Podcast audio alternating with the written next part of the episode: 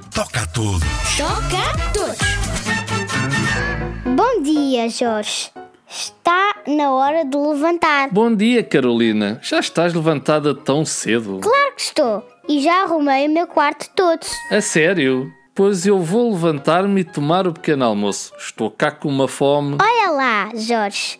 Onde é que pensas que vais tão despachado? Já te disse, Carolina. Vou tomar o pequeno almoço e arranjar-me para sairmos de casa. Então, mas e a tua cama? Quem é que a vai fazer? A minha cama, ela faz sozinha. Tu não me digas que nunca te disseram que deves fazer a cama antes de saíres de casa. Sim, acho que os meus pais já me disseram isso milhares de vezes.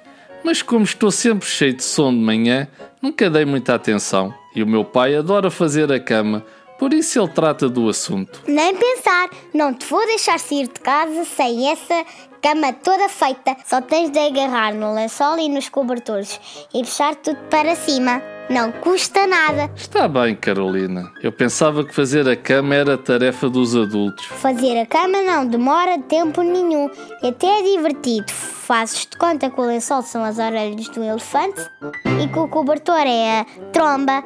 Puxas uma orelha, puxas a outra, dás um jeitinho na tromba e já está. Não é que está mesmo. Nem acredito, Carolina. A cama já está feita e muito bem feita. Agora é só fazeres isto todos os dias, porque fazer a nossa cama quando nos levantamos é tarefa de cada um de nós. Oh, Carolina, é caso para dizer que fazer a cama toca a todos.